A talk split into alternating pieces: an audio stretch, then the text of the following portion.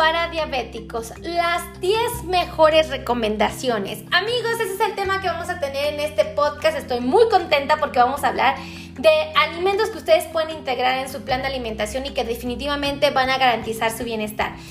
Déjenme empezar platicándoles que las espinacas o acelgas definitivamente van a ser una muy buena idea. Al ser una fuente de fibra y no proporcionar carbohidratos, lo podemos integrar.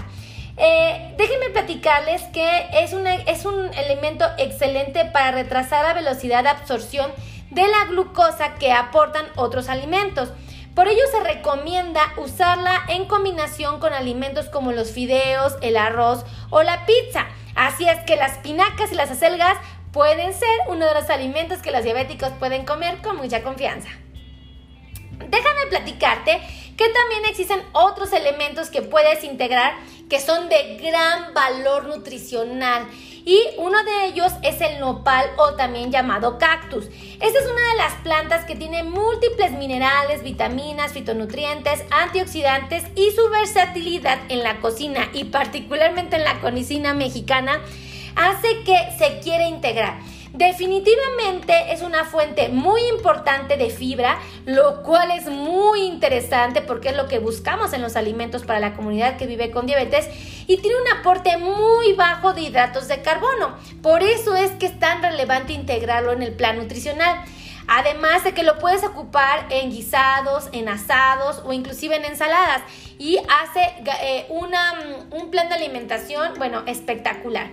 Otro de los alimentos que me gustaría que integraras a tu plan de alimentación viene siendo los pescados. Tienes que saber que los pescados son una fuente de proteínas y de grasas muy saludables. Se recomiendan eh, principalmente aquellos que pertenecen a las aguas frías y también puedes usar aquellos eh, pescados como el salmón y el atún. Idealmente se recomienda fresco en comparación con el enlatado, pero si no tienes eh, cómo elegir, solamente tienes el enlatado, bueno, te voy a sugerir que elijas aquel que se compone de agua y no tanto de aceite. Y bueno, idealmente los pescados para la comunidad que vive con diabetes, se les recomienda que lo usen, lo preparen cocido o, o poche, naturalmente que sea hervido o al horno o asado, pero eviten a toda costa los pescados fritos, puesto que estos no son nada saludables. Ahora, también me gustaría que supieras que puedes integrar lo que vienen siendo los yogures. Estos, la verdad, idealmente serían los que son bajos en grasa y que no tienen azúcares agregados. Naturalmente son una fuente muy importante de proteínas, de calcio y de muy poca grasa. Eh, normalmente les recomendamos que los yogures los, eh, los usen entre comidas, normalmente a media mañana o a media tarde, porque estos pueden generar saciedad en las personas y definitivamente pueden ayudarnos a combatir los problemas de gula eh, que muchas veces nos generan querer comer botanas saladas o grasosas. Así es que el yogur puede ser una muy buena opción. Ahora, déjame decirte que otro de los alimentos que deberías integrar en tu plan de alimentación es el famoso aceite de oliva. Esto porque aporta ácidas grasas protectoras para tu corazón y tu cerebro. Naturalmente se va a recomendar que sea crudo. ¿Por qué? Porque si tú lo sometes al calor, evidentemente puede perder sus propiedades y esto pues no queremos que suceda. Así es que usa el aceite de, de oliva y de manera natural para que lo aproveches al máximo. Ahora, otro de los alimentos que te puedo asegurar que te, van, que te va a encantar integrar a tu plan de alimentación es el aguacate. El aguacate la verdad es que tiene una textura maravillosa. Es sumamente suave y lo ocupamos para muchos elementos, por lo menos en la comida mexicana no, bueno, nos damos vuelo con él. Nos encanta usarlo en las en salsas, en las ensaladas, eh, como eh, untado en los panes, por ejemplo, o como aderezos. Y déjame decirte que es una de las fuentes de ácidos grasos protectores también muy relevantes para tu corazón y tu cerebro. Y aunque tiene muchas calorías, se puede incluir diariamente si no lo comemos de manera excesiva en nuestra dieta. Así es que el aguacate definitivamente va a ser un elemento que puedes integrar. Ahora, no son los únicos alimentos que pueden ayudarte a enriquecer tu dieta y sobre todo a controlar tus niveles de glucosa en la sangre. Tienes que saber que la quinoa es otro que tiene un alto contenido de proteínas. Esto es una cosa maravillosa.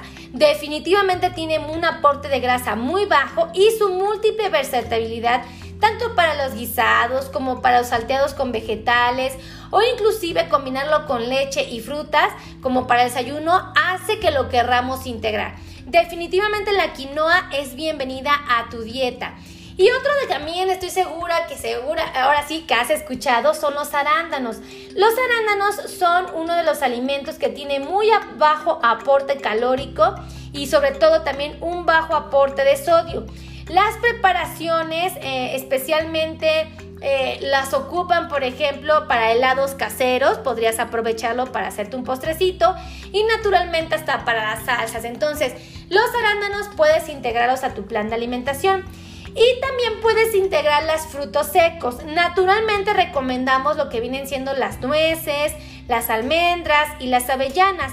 Estas son una fuente muy importante de energía saludable y además dan un importante aporte de calorías y de grasas, pero todas son saludables. Y, y, lo que se les recomienda a las personas es que sea un puñado de estas. Puedes hacer un puñado de nueces, de almendras o de avellanas que no sobrepasen los 25 gramos.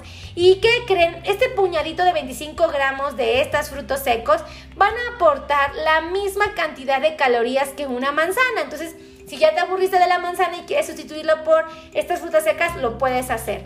Ahora, lo más interesante de estos frutos secos es que pueden ayudarte a mitigar el hambre y, por supuesto, a utilizarlas como una colación saludable.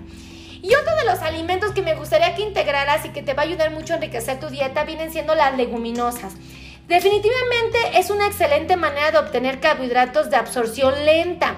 Y esto es porque tiene un aporte muy alto de fibra y lo más interesante es que pueden generarte saciedad, te pueden ayudar a sentir satisfecho. Idealmente se recomienda que lo coman de dos a tres veces por semana en una proporción de una taza de 240 mililitros del alimento evidentemente cocido. Así es que ya sabes los secretos, los 10 mejores recomendaciones para un plan de alimentación de las personas que viven con diabetes.